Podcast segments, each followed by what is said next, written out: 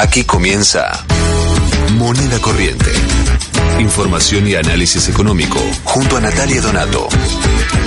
Por Radio LED.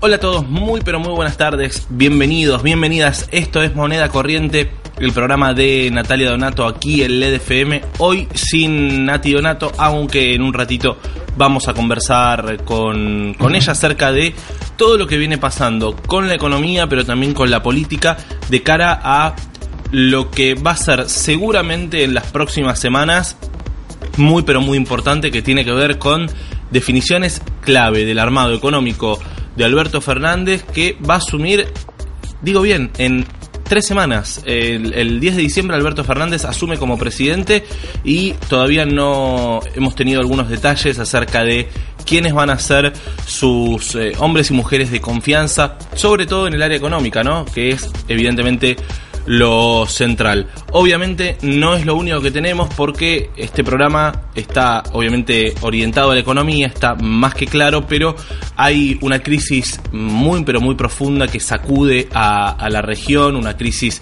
galopante en Bolivia con un claro golpe de Estado contra Evo Morales, una crisis que no parece tener un fin relativamente cerca en Chile a pesar de anuncios impulsados por el gobierno de Sebastián Piñera y también hay elecciones en Bolivia, en perdón, en Uruguay en, las, en los próximos días. El, el, próximo 24 de noviembre se realiza el balotaje, la segunda vuelta allí en el, en el país vecino, en Uruguay, aquí muy cerquita. De hecho, dato de color, hay muchísimas promociones de todas las empresas que te llevan a Uruguay en barco para que los ciudadanos uruguayos que votan habitualmente en las elecciones de su país puedan ir a precios, no te digo hiper baratos, pero relativamente accesibles. ¿eh? Me decían que, por ejemplo, ida y vuelta con el coche incluido en el, en el barco, más un hotel, eh, puede llegar a costar eh, 10 mil pesos. La verdad que no me parece tan caro teniendo en cuenta lo que cuesta habitualmente. Así que hay que estar muy atentos también a lo que ocurra allí en las elecciones de, de Uruguay donde el Frente Amplio la tiene de verdad muy pero muy complicada. Eh, Daniel Martínez es el candidato que aspira a suceder a, a Tabaré Vázquez eh, por el Frente Amplio y se enfrenta a este, un candidato de centro derecha como Luis Lacalle Pou eh, que se alió después de la primera vuelta con buena parte de tal vez la derecha este, más, más fuerte que tiene Uruguay, que obviamente es una derecha este, con eh, un aumento importante en la cantidad de votos, pero que no llegó a entrar obviamente en el, en el balotaje. Así que yo diría que hay que seguir muy de cerca cada una de las cosas que vienen pasando en, en la región, ¿no? Sin lugar a dudas, son muy, pero muy importantes. Obviamente, la agenda de los últimos días quedó marcada por lo que ocurrió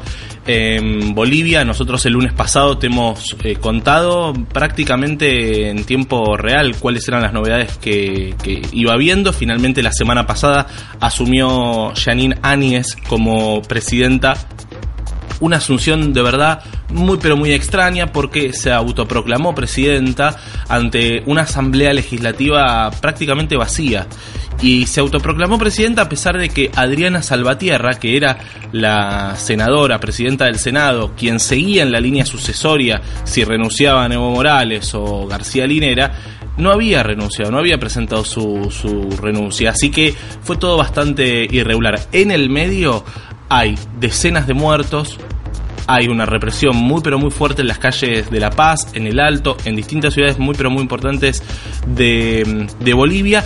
Y hay una situación muy complicada desde el punto de vista institucional, está más que claro. En un ratito les, eh, les voy a hacer escuchar el audio de una entrevista que eh, pude hacerle hace unos días, eh, vía telefónica por supuesto, al candidato a vicepresidente de Carlos Mesa. Se llama Gustavo Pedraza.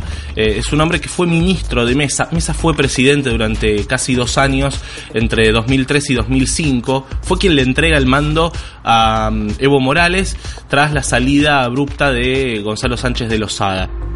La verdad es que eh, la situación que se vive eh, en estos momentos, por estos días, por estas horas en, Bolivia, es muy pero muy dramática. Nadie sabe muy bien cuál va a ser la, solución que, se le va a encontrar. El, eh, el, gobierno provisorio que asumió la semana pasada ya designó gabinete y pasaron cosas insólitas, como por ejemplo la ministra de Comunicación, que una periodista relativamente conocida en Bolivia, que asumió y lo primero que hizo fue denunciar por sedición a periodistas, entre ellos muchos periodistas extranjeros y entre ellos varios periodistas argentinos que estaban trabajando allí en Bolivia, una situación muy dramática que vivieron colegas de Todo Noticias, colegas de América, colegas de Telefe y colegas de Crónica, entre muchos otros, ¿no? Pero también otras situaciones, veía, por ejemplo, este fin de semana se viralizó un video eh, de una periodista de Al Jazeera, una periodista que creo que es argentina, que trabaja como corresponsal de Al Jazeera para Latinoamérica y que eh, se veía perfectamente como mientras ella estaba haciendo un relato de lo que pasaba en las calles, la policía le tiraba una importante cantidad de gas pimienta eh, en los ojos y no, la, no le permitía trabajar. Es muy dramático lo que se está viviendo en, en Bolivia. Mientras tanto, la semana pasada, el secretario general de la OEA, Luis Almagro, salió a decir que en Bolivia había habido un golpe de Estado, pero curiosamente no dijo que el golpe de Estado fue lo que se perpetró contra Evo Morales, sino que aseguró que el golpe de Estado fue lo que ocurrió el 20 de octubre cuando Evo Morales se proclamó ganador de las elecciones en primera vuelta. Obviamente unas elecciones que quedaron tenidas por algún tipo de irregularidades, más allá de que... Eh, Evo Morales intentaba presentarse para un cuarto mandato. Me parece que esa es otra discusión. No sé cuándo va a haber que darla, porque también eh, el suceder de los hechos y la situación tan dramática, con muertos, con una crisis institucional galopante, no sé cuándo vamos a poder discutir si lo que hizo Evo Morales estuvo bien o estuvo mal. Mientras tanto, lo que podemos decir es que hubo un golpe de Estado y que hay una situación muy grave desde el punto de vista eh, institucional. Eh, sí es cierto que la OEA había detectado algunas irregularidades, pocas, hay que decirlo también. Yo pude leer el informe bien en detalle. El informe de la OEA analizó 333 eh, actas de las más de 3.400 que hubo en las elecciones. Y de esas 333 detectaron irregularidades en 78. Y así todo, cuando se conoció ese informe, Evo Morales dijo que iba a convocar a nuevas elecciones y que incluso él aceptaba no ser candidato. Así todas las Fuerzas Armadas le sugirieron, lo obligaron, lo presionaron, llámalo como quieras, a renunciar.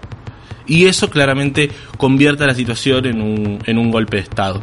Por otra parte, también hay una crisis muy, muy importante eh, en, en, Chile, de la que ya hemos hablado bastante aquí en el programa, porque es una crisis que ya cumplió más de un mes con muchísimas, pero muchísimas protestas. Allí lo que podemos decir es que la semana pasada, el jueves por, por la noche, miércoles por la noche, no recuerdo bien, eh, el presidente Sebastián Piñera, junto con otros bloques opositores en el Congreso chileno, aceptaron impulsar una reforma de la Constitución para modificar una Constitución que data de la época de la dictadura de Augusto Pinochet, que es uno de los principales reclamos que tenía eh, mucha de la gente que estaba protestando. Allí en Chile hay protestas muy pero muy muy fuertes eh, ya desde hace desde hace más de un mes 40 días aproximadamente eh, pero además protestas terriblemente importantes, ¿eh? porque hay protestas, llegó a haber una protesta con un millón de personas, pero también protestas todos los días con 200.000, 300.000 personas. Chile está prácticamente paralizado, sobre todo en Santiago, así que veremos cómo se va desenvolviendo también esa, esa cuestión allí en el, en el país vecino. Un repaso obviamente, desde luego, eh, por, por la región. Y este, sin, sin, lugar a dudas, en el programa vamos a, vamos a hablar un poco también de lo que está pasando acá, de la transición, de cómo se viene haciendo la transición. No solamente entre Mauricio Macri y Alberto Fernández, sino también otra transición que me parece que quedó un poquito opacada, que tiene que ver con la transición de Axel Kisilov a, Vidal, en realidad de Vidal a Kisilov sería, eh, y que me parece que está un poco demorada que también hay como cierto fastidio cerca de Axel Kisilov con algunas respuestas y con algunas gestiones que hacen desde el gobierno de María Eugenia Vidal. Así que tenemos un programa muy cargado, aunque hoy sea feriado. Eh, en un ratito vamos a hablar con Nati Donato, habitual conductora de, este programa, que tiene mucha, pero mucha información sobre el tema combustibles. Eh, ahí un adelanto que les puedo dar, porque ya me lo estuvo contando, que eh, se vienen más aumentos. La semana pasada hubo un aumento del 5%.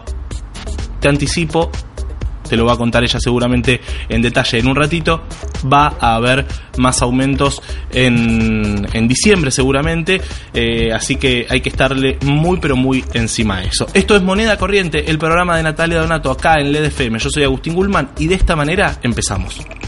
Auspicia este programa. En Personal Fiber Telecablevisión, creemos que el camino es mejor cuando nos animamos a disfrutarlo.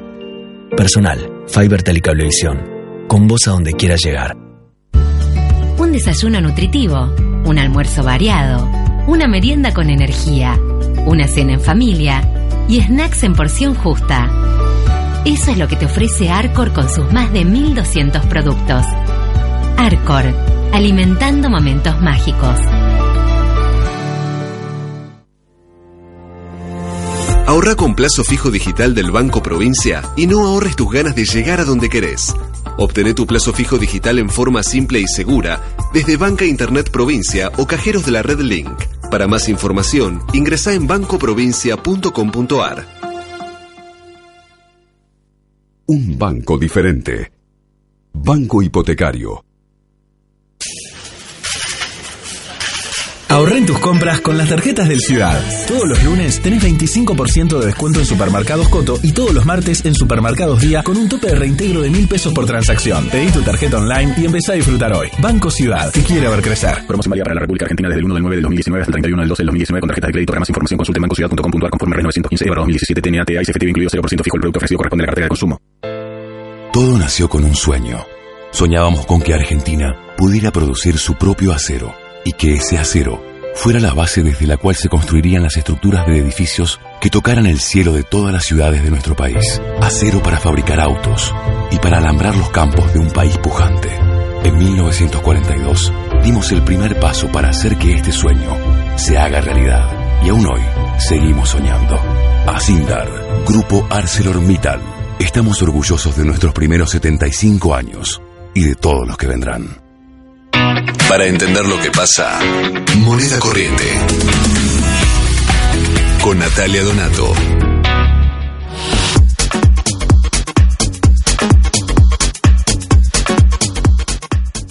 Muy bien, continuamos en Moneda Corriente, el programa de Natalia Donato. Hoy feriado sin Nati, pero la tenemos por supuesto por teléfono. Nati, ¿cómo va? Buenas tardes, ¿todo bien? Hola, ¿cómo estás? Muy buenas tardes. Bien, muy buenas tardes a todos. Este, bueno, este, con, ganas de conocer algunos datos económicos y políticos, porque faltan muy poquito para la asunción de Alberto Fernández y la transición económica da la impresión, Nati, que es eh, lo central, ¿no? Teniendo en cuenta todo lo que debe resolver el próximo gobierno. Totalmente, y lo que hay que decir es que todavía no hay transición.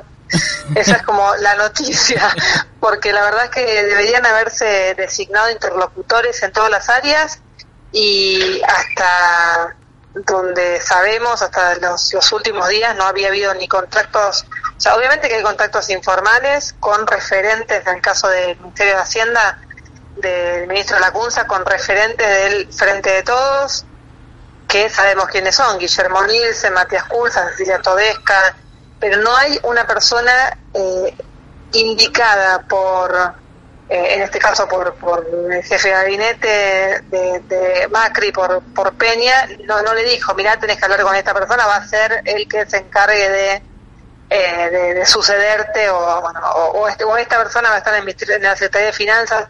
Bueno, para ningún puesto se definió nada, obviamente, ¿no? Si no se define el ministro, menos los que siguen abajo. Pero digo, esto también pasó en, en producción, por ejemplo. Dante Sica todavía sigue esperando que le nombre la persona que va a hacerse cargo de producción.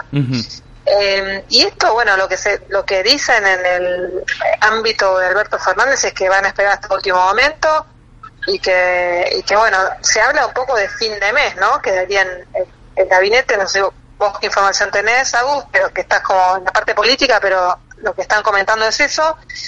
Y en Sí, el, el dato, el, el dato, Nati, eh, es que eh, de cara a fin de mes se decía que la fecha que, que elegía Alberto era el 25 de noviembre. No, no lo tengo muy en claro si efectivamente va a ser así. Me parece que todo lo que ocurrió esta semana en, en, la región ha demorado un poco la transición. Lo que sí te puedo confirmar es que cerca de Alberto Fernández están un poco molestos con el desenvolvimiento que va teniendo esta transición. Hablan de que hay, eh, bueno, esto que vos decías, ¿no? Mucha charla informal y poca información concreta. Dicen, se quejan porque la información Sí, que, que la- tuvieron hasta ahora es relativamente vieja, desde hace algunos meses.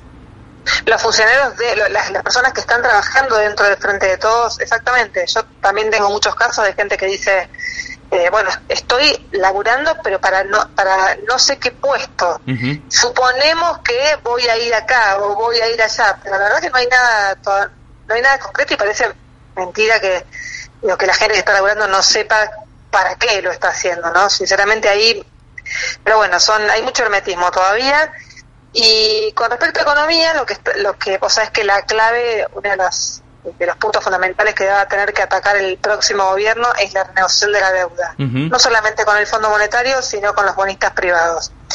Y lo que habían pensado desde el- la gestión de la CUNSA, digamos, la estrategia era poder hacer la transición durante el último mes de gobierno, preparar, digamos, todo lo que va a ser el, el futuro canje, en el caso de los, de los bonistas hablo, y luego el canje va a estar abierto durante un mes, o sea, desde que se hace la oferta hasta que, o sea, el tiempo que van a tener los, los acreedores para sumarse o no va a ser de un mes. Entonces lo que decían es, nosotros habíamos pensado que durante todo el mes de transición preparar todo y así ya no perder tiempo. Cuando el próximo gobierno asuma, ya abrís el canje y tenés ese mes de ventana para, para, el- para que ingresen los acreedores. Bueno, lo que dicen ahora es, bueno, lo sumo le llevará un mes más Pero hay reservas para cuatro o cinco meses. Esto eh, lo dijeron en las últimas horas eh, funcionarios del gobierno y, como diciendo, bueno, no es tan grave, ¿no? Si no arrancamos ya. Eh, yo creo que lo más probable es que los nuevos vengan y se sienten en, sus respectivos sillones el día de, de asunción del nuevo gobierno. La verdad no veo, eh, bueno, o alguna una semana antes, pero como viene la cosa no veo que, que haya mucho tiempo para hacer un trabajo de transición. No, de hecho se, se había especulado incluso con la idea de que el gobierno iba a ofrecer un- una sala especial en la Casa Rosada. Me parece que nada de eso es lo que lo que va a ocurrir.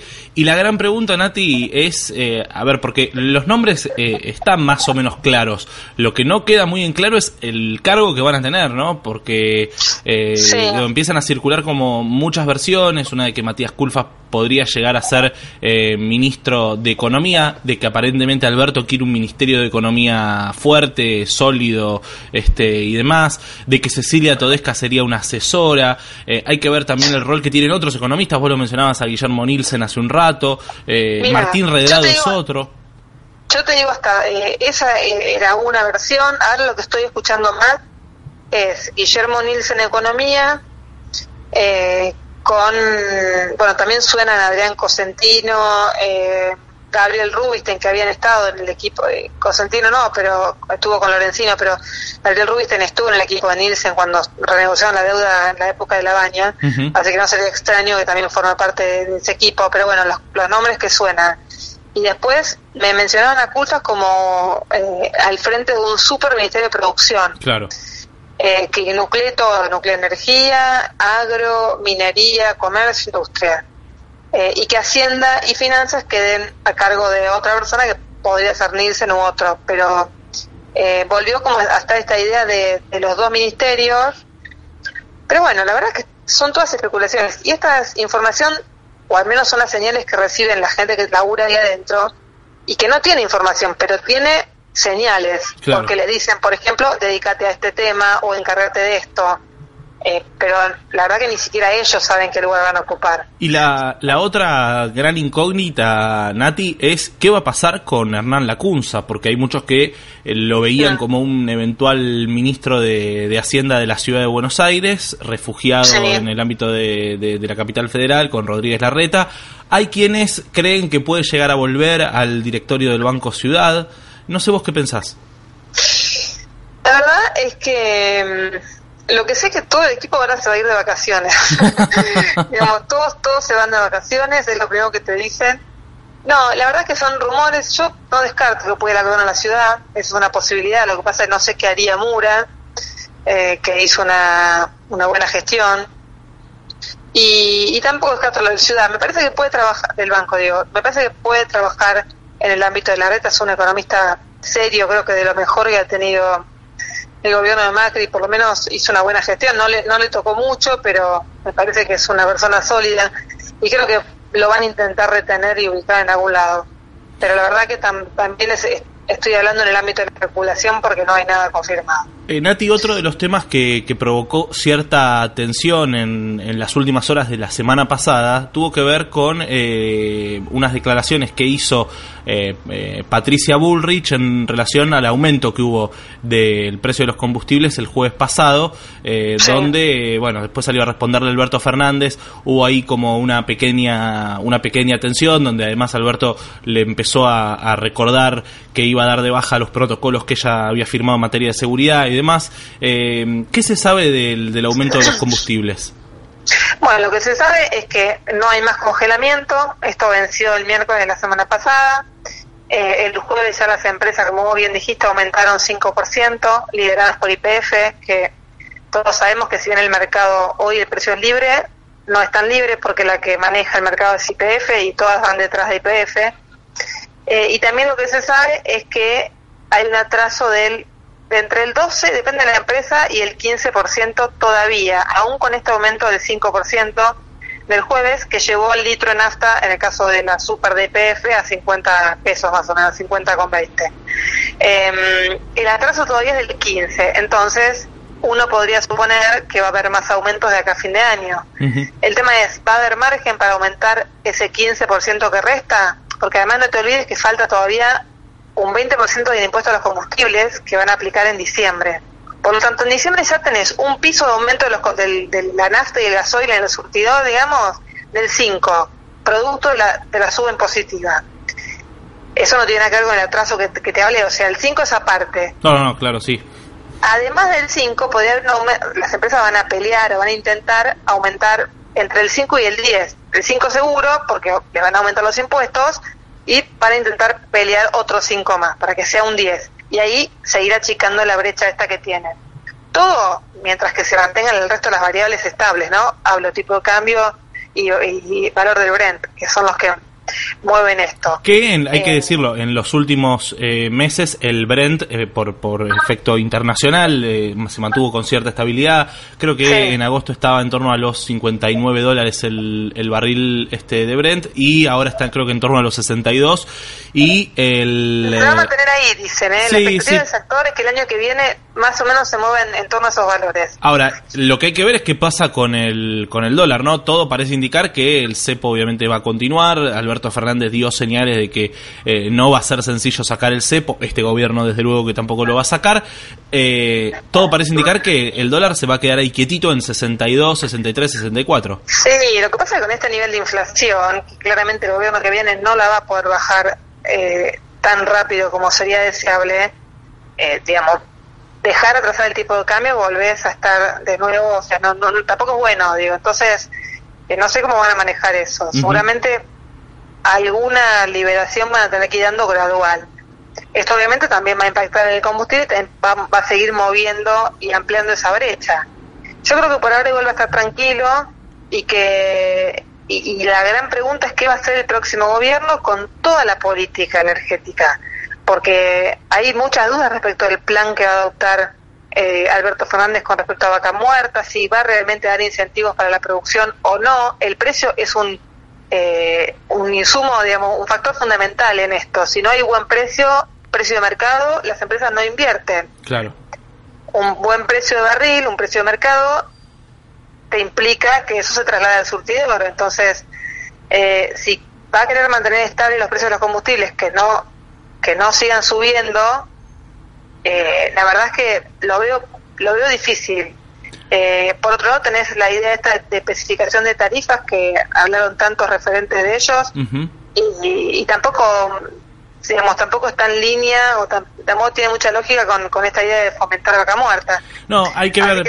la, la, realidad es que eh, da toda la impresión de que eh, tal vez no el propio Alberto Fernández, pero sí algunas segundas líneas ¿no? Eh, del Frente de Todos hablan como con mucha expectativa de lo que pueda pasar con vaca muerta por, por la necesidad básicamente del ingreso de dólares, ¿no? Digamos, está clarísimo.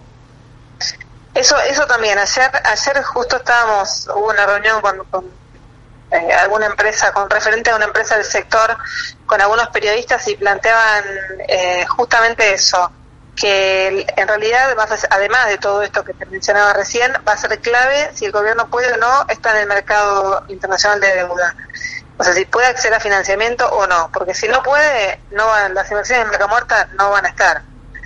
Eh, entonces, por ahora yo te diría que hoy está prácticamente paralizada, o sea, la producción está la inercia, digamos, de, productiva por los compromisos asumidos, pero no hay nuevas, digamos, no, la, producción adicional está parada. Claro. ¿Qué va a pasar el año que viene? Yo creo que esto se va a mantener hasta no tener claro cuál va a ser el, el, panorama, digamos, cuáles van a ser las reglas, todo esto que estamos hablando. Y no creo que esto sea en o sea, en el corto plazo. Yo creo que mínimo va a llevar seis meses. Lógicamente. Y, también hay que ver quién, quién va a, conducir ¿no? Eh, las áreas energéticas ¿no? Del, gobierno. No me refiero solamente a la, a la Secretaría de Energía, sino a otras áreas, digamos. Por ejemplo, quién va a estar al frente del directorio de IPF por parte del gobierno. totalmente. Bueno, por eso son todas eh, signos de pregunta, la verdad que hasta ahora nadie sabe si bien se habían dicho y, algunas empresas lo han dicho, me consta que, ha habido reuniones entre Guillermo Nielsen, que fue como el promotor de este plan de, desarrollo de vaca muerta, y, algunos empresarios del sector, no fue, eh, no fue con todas, eh, y, la verdad es que después de eso no hubo, no hubo avances. La verdad que no, no tienen ni idea de lo que se trata este proyecto de ley y, y cuán, eh, cuánto impulso se le va a dar. Totalmente. Así que bueno, por ahora signos de pregunta por todos lados, Agus. Eh, y por último, Nati, cositas que nos fueron quedando en el tintero ya de la semana pasada, el jueves pasado se conocieron los datos de inflación, la verdad que hay que decir 3,3%, eh, bastante más bajo que lo que estimaba este, las consultoras, ¿no? que habían hablado en, la, en la previa del 4%. Sí, 3,3, la verdad que llamó la atención eh, y poco generó algunas críticas a las consultoras. Algunas es cierto que estiman, ¿no? No hacen relevamiento, son muy pocas las que hacen relevamiento de precios. Eh, y bueno, lo que sucedió es, alimentos estuvo, estuvo alto, prepagas también, hay que decir, no es una inflación baja. Claro. Lo que pasa es que venimos de una inflación del 5,7, si mal no recuerdo fue 5,7 5,9, 5,9, 5,9 en septiembre, producto del efecto pospaso de agosto. Eh, entonces, bueno, naturalmente vas a bajar porque ya todos los aumentos que hiciste post evolución ya después no, no son tales. Eh, y también el tema del congelamiento de la nafta influyó para, para atenuar y también que el dólar estuvo tranqui, o sea, estuvo digamos más planchado en el, en el mes de octubre. Así que bueno, igualmente el, el año va a cerrar en 55 más o menos, y es la inflación más alta de los últimos 28 años más o menos. Sí, sí, sí, sin lugar a dudas es eh, posiblemente eh, una de las cosas que, que, más preocupa ¿no? en, el, en el día a día, en lo cotidiano. Eh, sí, ¿y cómo, se va, ¿y cómo se va a desactivar eso?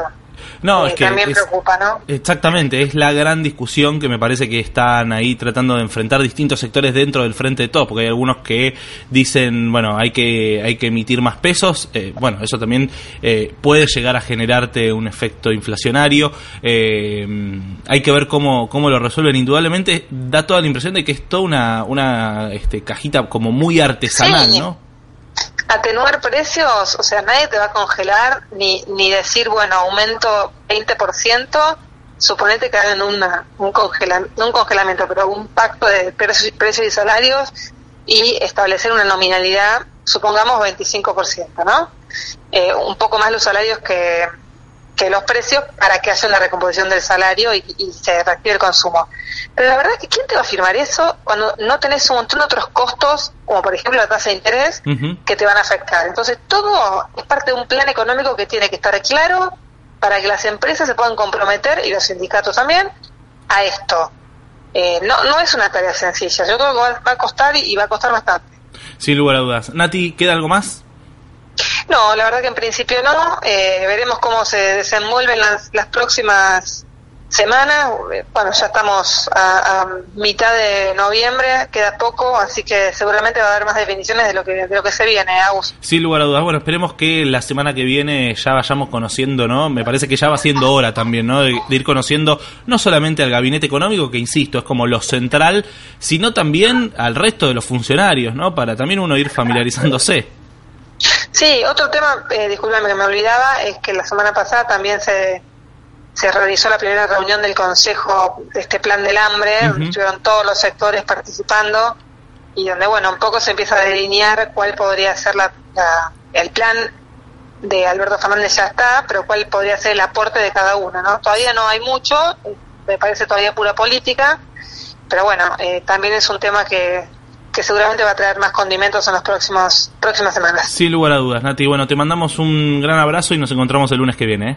Dale, igualmente para todos ustedes. Era, era Natalia Donato, conductora ¿eh? de, este programa de Moneda Corriente, conversando aquí con nosotros acerca de lo que fue dejando eh, la semana pasada en materia económica y también de lo que se viene. ¿Qué datos? Eh? 3,3% de inflación la semana pasada, te lo comentaba en, en la apertura, y pensando de cara a lo que se viene, indudablemente hay que estarle muy pero muy encima a cuál podría llegar a ser el gabinete económico de Alberto Fernández y por sobre todas las cosas también a ver qué es lo que ocurre con este famoso pacto social contra el hambre. Eh, la semana pasada hubo una foto así como muy muy importante, recién lo decía Nati, eh, en, torno, en torno a esto, donde se mostraron ni más ni menos que Alberto Fernández con la pastoral social, con Marcelo Tinelli, con Estela de Carlotto, con sindicalistas como Sonia Leso de Sindicatos Docentes, de la CETERA, con Héctor Daer, por ejemplo, de la CGT, es decir, confluyeron muchos, eh, muchos sectores de los más diversos, de las organizaciones sociales también, en este, en este famoso plan eh, Argentina sin hambre. Estuvo obviamente pegadito a Alberto Fernández, eh, Daniel Arroyo, actual diputado nacional, este, un hombre muy cercano a Alberto Fernández que se perfila o daría toda la impresión de que eh, va a convertirse en el próximo ministro de Desarrollo Social. Así que diría yo que hay que estarle muy pero muy atento a lo que ocurra a lo que ocurre por allí y el dato central también tiene que ver con lo que ocurra con las naftas. Eh, las naftas van a volver a aumentar. Ya venimos con más moneda corriente, el programa de Natalia Donato acá en el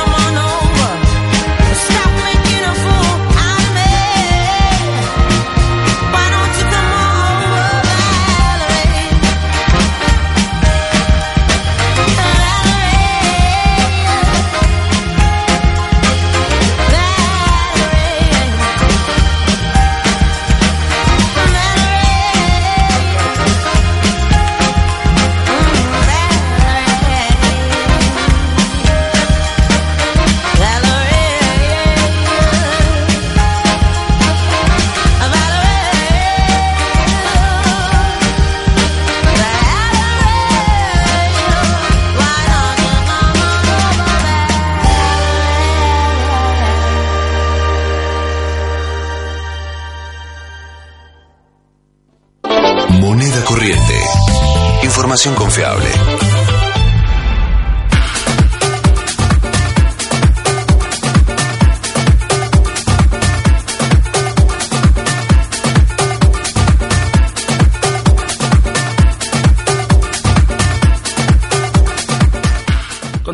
En Moneda Corriente, aquí el programa de Natalia Donato en el EDFM. Yo en la apertura del programa les contaba hace un ratito que la semana pasada tuve posibilidad de entrevistarme con Gustavo Pedraza.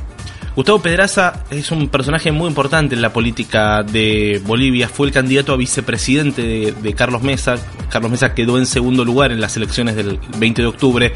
Eh, de acuerdo a los, eh, a los resultados del escrutinio que, que se informó oficialmente desde el gobierno de Evo Morales, quedó poquito más de 10 puntos eh, por, por debajo de, de la fórmula que encabezaban Evo Morales y Álvaro García Linera. Eh, Pedraza es un, un, hombre que fue funcionario de, de, de, Mesa. Mesa fue presidente entre, entre 2005 eh, y Pedraza fue ministro de Desarrollo eh, durante el gobierno, breve gobierno de Mesa. Mesa fue quien finalmente le entrega el mando a, a Evo Morales después de una crisis muy, muy fuerte que había vivido Bolivia con lo que se denominó como la guerra del gas este, y demás.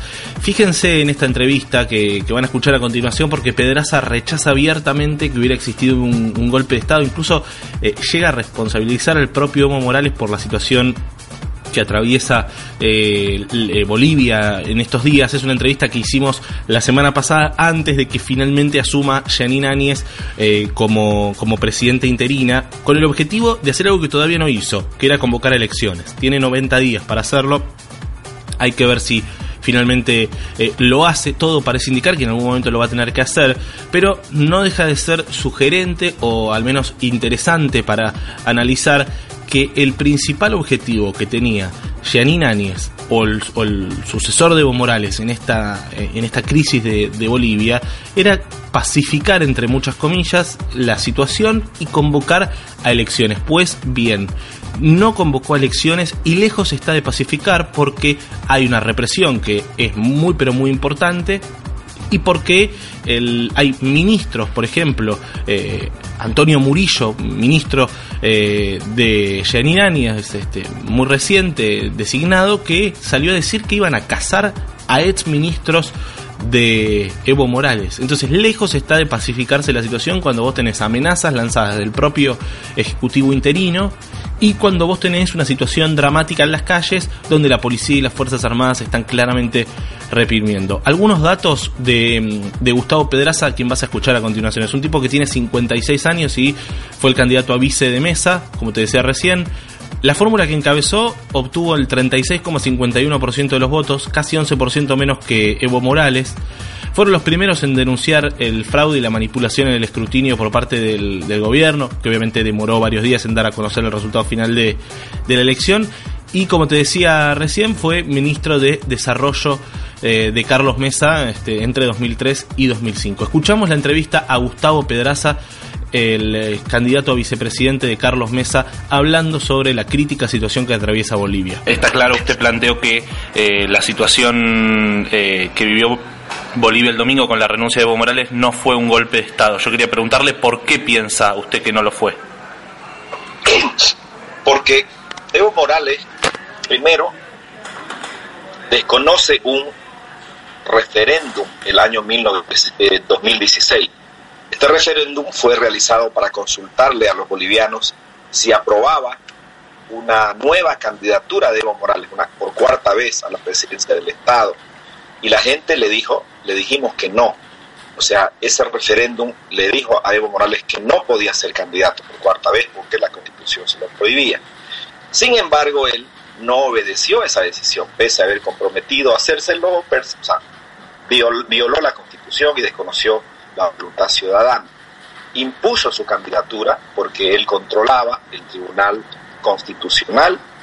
eh, se inventaron, se, bueno, se construyeron una sentencia arguyendo que era un derecho humano poder ser elegido nuevamente. Vino después el Tribunal Supremo Electoral, lo admitió de una manera igual ilegítima y legal porque estaba a la orden del movimiento socialismo. Entonces, eh, nosotros decidimos participar en la elección, pese a todas esas eh, irregularidades y anomalías. Llegó el 20 de octubre, el día de la elección, y se confirma un fraude gigantesco. Y la sociedad sale a las calles. Salimos a las calles ya hace 21 días que estamos en las calles pidiendo el respeto al voto, exigiendo eh, el restablecimiento de la democracia. Evo Morales eh, bueno, la OEA empieza una auditoría, se comprueba el fraude, se emite hace dos días ese informe y la OEA dice hay que anular las elecciones porque hubo fraude comprobado y hay que convocar a nuevas elecciones con un nuevo Tribunal Supremo Electoral. 34 miembros de ese Tribunal Electoral ahora están presos por la Comisión de Delitos Electorales. Y obviamente era imposible que Evo Morales conduzca nuevamente las elecciones, o sea, siendo presidente. Es como que si el, el- el zorro te vacía el gallinero, si no le vas a traer gallinas pues al, mismo zorro, tenés que sacarlo al zorro para que puedas tener un, gallinero nuevo, entonces haciendo la, digamos, la comparación, ¿no? Entonces, Evo Morales salió por descontento popular por, él, por haber hecho fraude, comprobado. O sea, un presidente que organiza fraude, un presidente que desobedece un referéndum, obviamente tiene el rechazo ciudadano, y eso es lo que ha pasado, y eso es lo que ha motivado la salida de Evo Morales. Bueno, A esto se suma Pedraza, pero eh, eh, Morales había convocado a nuevas elecciones. ¿Por qué justificar así la, la salida anticipada? Bueno, había convocado a nuevas elecciones, pero él quería seguir conduciéndola. O sea, eh, ¿quién confía en un presidente que desconoció el voto popular dos veces, que organizó un fraude? Entonces, eh, esas nuevas elecciones las convocó efectivamente, pero la sociedad ya estaba enfurecida. ¿Por qué? Porque él se había burlado en dos oportunidades del voto y no tenía confianza y no tenemos confianza para nada de que él iba a conducir eh, este proceso electoral de manera transparente. Entonces, ¿con qué legitimidad, con qué solvencia moral o política Evo Morales eh, podía conducir este, esta elección nueva si se había comprobado que había hecho un fraude gigantesco? Entonces, esta es la razón que motiva la salida de Evo Morales. ¿no? Ahora va a haber sucesión constitucional, aquí no ha habido ruptura de la constitución política, va a haber sucesión constitucional, vamos a tener presidenta del Estado y vamos a retomar la normalidad democrática en este país para hacer las nuevas elecciones con un Tribunal Supremo independiente e imparcial. ¿Y la fórmula que usted encabeza junto a Carlos Mesa se va, se va a presentar? sin duda, todos, todos tienen que, eh, bueno, los partidos políticos que concurrieron el 20 de octubre, eh, es, lo más probable que así sea. Ahora, quien no puede participar en este proceso electoral es Evo Morales, por una, por una razón muy clara. El referéndum del 21 de febrero del 2016 se lo prohibió, es decir, un referéndum que le dijo que no podía ser candidato y que fue lo que violó lo que finalmente fue la matriz de esta convulsión social. Si Evo Morales hubiera obedecido lo que se decidió en el referéndum, que no sea candidato, no hubiéramos tenido esta convulsión, no hubiéramos tenido esta crisis. O Evo Morales ha provocado esto O ¿no? sea que con usted su está, conducta. usted está planteando abiertamente que el responsable de la situación eh, crítica, política, institucional que se vive ahora en Bolivia es directamente el presidente saliente. sin ninguna duda. Yo te digo, si Evo Morales hubiera obedecido lo que se dijo el 21 de febrero en el referéndum, o sea, no hubiera sido candidato, no hubiéramos tenido esta crisis. No hubiéramos tenido esta convulsión. ¿Por qué? Porque hubiéramos tenido unas elecciones probablemente muy normales, de- y hubiéramos tenido esperando ya la posesión que tiene que hacerse el 22 de enero. Entonces el responsable es, es él mismo, ¿no? Pedraza, ¿cómo toman ustedes las declaraciones tan disímiles eh, de la política argentina? Eh, eh, por un lado, el canciller argentino Jorge Forí, que dijo que fue un proceso de inestabilidad, pero que no se puede definir esto como un golpe de Estado. Y por el otro lado, el presidente electo Alberto Fernández, eh, que calificó abiertamente esta situación como un golpe. Bueno, eh, son compañeros de, eh, digamos, de, de, de tendencias, pues con Evo, ¿no? Eh, la izquierda argentina, eh, seguramente la, la vicepresidenta electa va, va a emitir el mismo criterio. Nicolás Maduro ha dicho lo mismo, ¿no? López Obrador ha sido el primero a felicitarlo. Pero aquí no, no hay tendencia, aquí en en nuestro caso no es ni de izquierda ni de derecha. Aquí simplemente Evo Morales desobedeció el voto popular, un referéndum, o sea, se burló de ese voto y organizó un fraude gigantesco comprobado por la OEA en la última elección del 20 de octubre. Entonces eso no tiene, no, no tiene que ver nada con ideología, ni izquierda ni derecha, eso tiene que ver con eh, respetar las reglas del juego, respetar la constitución política, las leyes, y Evo Morales no las respetó. A eso se agrega la corrupción, el abuso de poder, eh, el desempleo que progresivamente está creciendo. A eso se agrega, digamos, lo, que, lo que ha sucedido, porque el ciclo político de Evo Morales empieza a cerrarse en 2016. Entonces, este cierre de ciclo político, esta conclusión, eh, digamos, muy rápida, dramática que ha habido de Evo Morales, la ocasionó él. Si él hubiera se hubiera sometido al voto popular de la manera transparente, él hubiera salido por la puerta grande, como debe salir un presidente. Ahora, ¿qué, qué, qué siente usted cuando ve que hay eh, movilizaciones, linchamientos a dirigentes del MAS, a ministros que solicitaron asilo político, el propio Morales que se fue del país, eh, gente que ingresó a una de las viviendas del presidente saliente? Eh, ¿Qué, qué usted de eso? Bueno, hay 21 días de movilización. En esos 21 días de movilización, al segundo día Evo Morales estaba mandando acercar las ciudades donde nosotros estábamos haciendo un paro pacífico. La violencia la incitaba Evo Morales desde Palacio de Gobierno. Han habido cuatro muertos confirmados, tres de bala. En Santa Cruz dos muertos y en Potosí un muerto de bala. Hay más de 100 heridos. Y en Cochabamba un joven de 20 años muerto por golpe. Bala gatillada por militancia del MAS. Golpe dado por la militancia del MAS. Entonces, la violencia en realidad la han provocado ellos en todo el territorio nacional. Se han quemado las casas de Eduardo Albarracín, un dirigente opositor de derechos humanos, de una periodista, Casimira Lema, se ha quemado su casa. Anoche estaban por quemar la casa del candidato de, de Carlos Mesa y, y han quemado buses, han quemado edificios públicos y eso lo han hecho la militancia del. Efectivamente, en el caso de Cochabamba ha habido ahí una agresión, digamos, al domicilio eh, de Evo Morales, cosa que nosotros no aprobamos, porque eso es lo que no debemos hacer. Nosotros estamos luchando por respetar los derechos, la constitución política y las leyes. Ahora, esas ah, rea- reacciones violentas obviamente han sido como respuesta a eh, la, la violencia que también fue provocada desde el gobierno. ¿no? Eh, Pedro Pedraza, que ayer Evo Morales vía Twitter dijo que Mesa y Luis Fernando Camacho pasarán a la historia como racistas y golpistas. ¿Qué piensa usted de esto y qué piensa del liderazgo que surge casi de, este, de la nada de Luis Fernando Camacho? Evo Morales siempre dijo desde un principio, desde el primer año de gobierno, al que lo criticaba era o imperialista, o racista, o derechista. A lo largo de los 14 años, todo el tiempo repetía al que se le oponía juicio. Ahorita todos los líderes de oposición tienen juicio. No hay un líder de oposición sin un juicio que le haya iniciado Evo Morales, solo por el hecho de ser opositor. El gobernador de Santa Cruz debe tener, un, creo que 15, eh, 15 juicios. El alcalde de La Paz, que es otro líder opositor, tiene más de 20 juicios hay perseguidos políticos fuera del país. Entonces Evo Morales eh, se lo conoce muy poco afuera. Se percibe que Evo Morales es un líder indígena demócrata.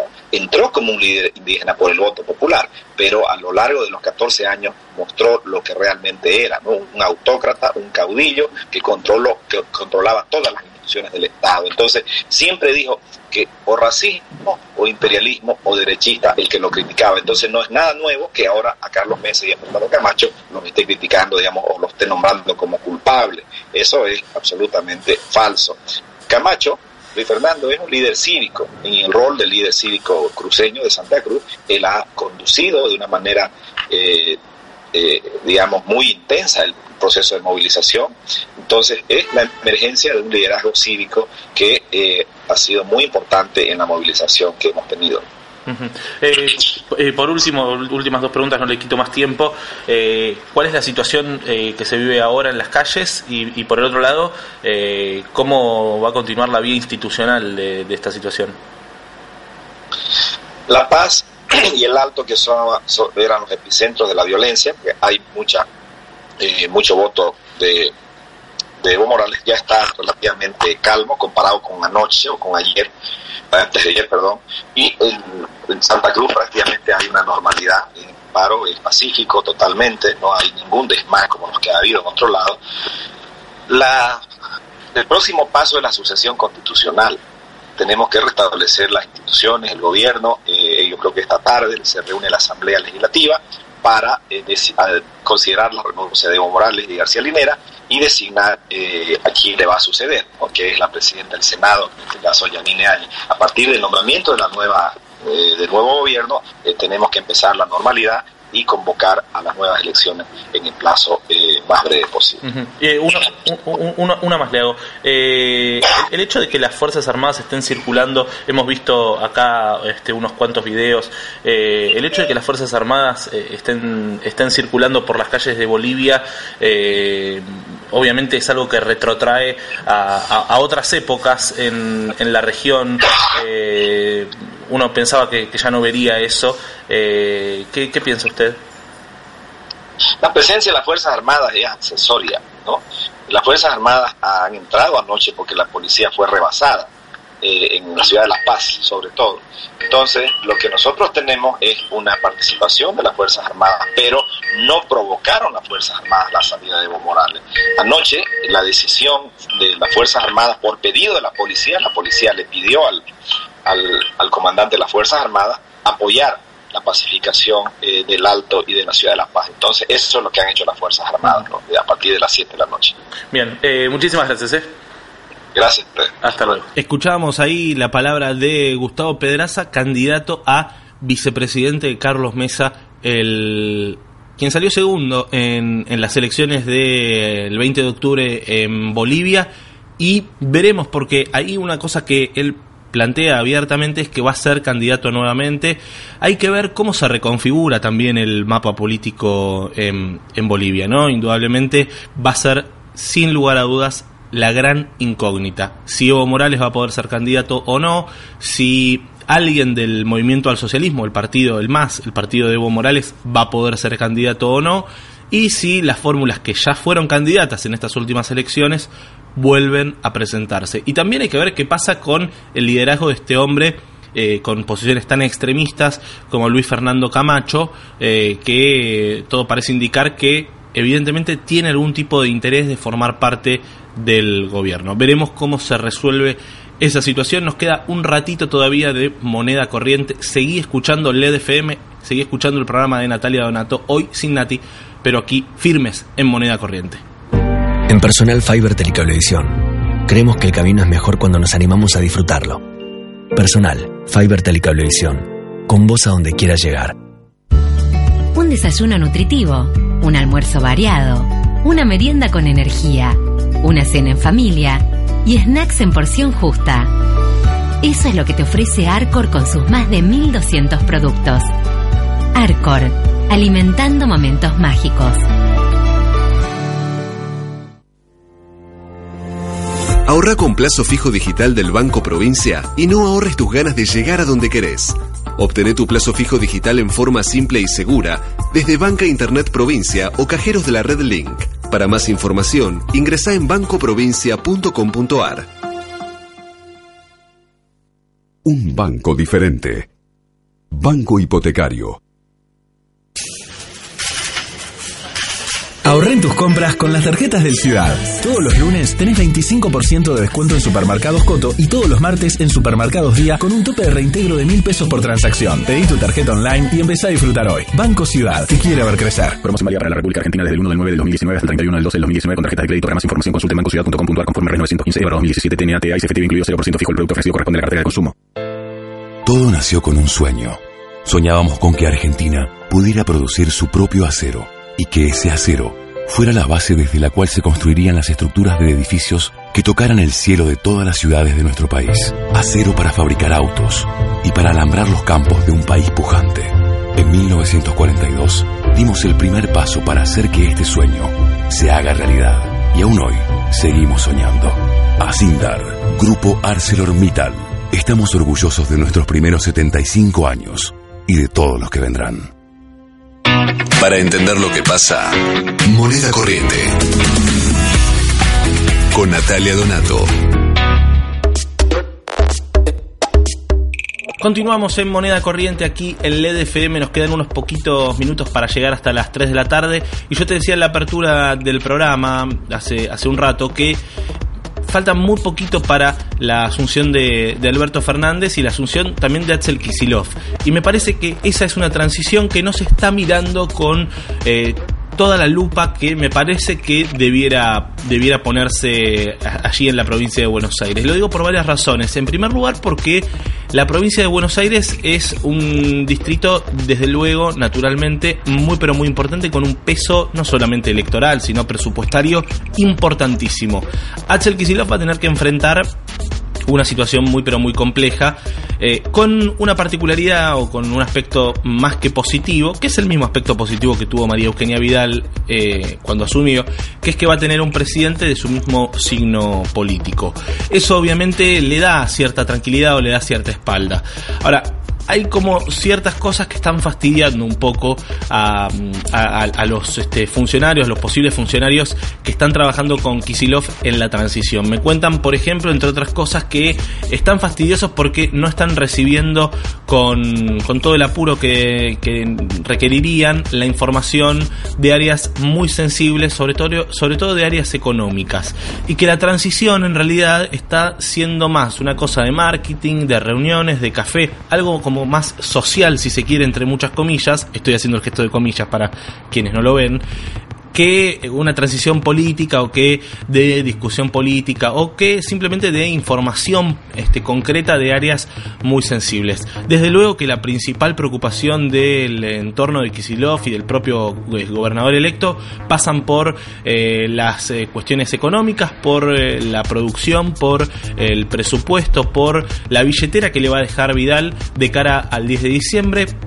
Dicen en el entorno de Vidal que están dejando una provincia que tiene posibilidad de pagar sueldos, eh, a diferencia de eh, la provincia que recibieron ellos de Daniel Scioli en 2015. Veremos si eso efectivamente es así, es muy pero muy importante que eso sea así. Lo cierto es que eh, ya están preparando el plan pesada herencia, no le van a llamar así, le van a llamar radiografía o, o le van a buscar un nombre tal vez más marketinero, porque quieren empezar a hablar de lo que dejó Vidal. Y lo quieren empezar a hacer porque la situación, insisten, repiten, eh, con, mucha insistencia acerca de Kisilov, es tan grave que no quieren generar falsas expectativas de cara a una posible solución en los primeros seis o siete meses eh, que, pueda este, apaciguar un poco el impacto de la crisis que se está atravesando. Así que veremos si efectivamente eh, eso comienza a, generarse, si se comienza a hablar en ese sentido. Y también veremos cómo continúa la transición. ¿no? Kisilov pidió información de 18 áreas, eh, todas muy sensibles, educativas, eh, económicas, vinculadas a la salud, vinculadas a la producción. Eh, y mientras tanto está armando un gabinete que curiosamente tiene a posibles funcionarios, casi todos salidos de universidades públicas, universidades del conurbano, aquellas universidades que en, alguna que otra ocasión habían criticado desde el gobierno.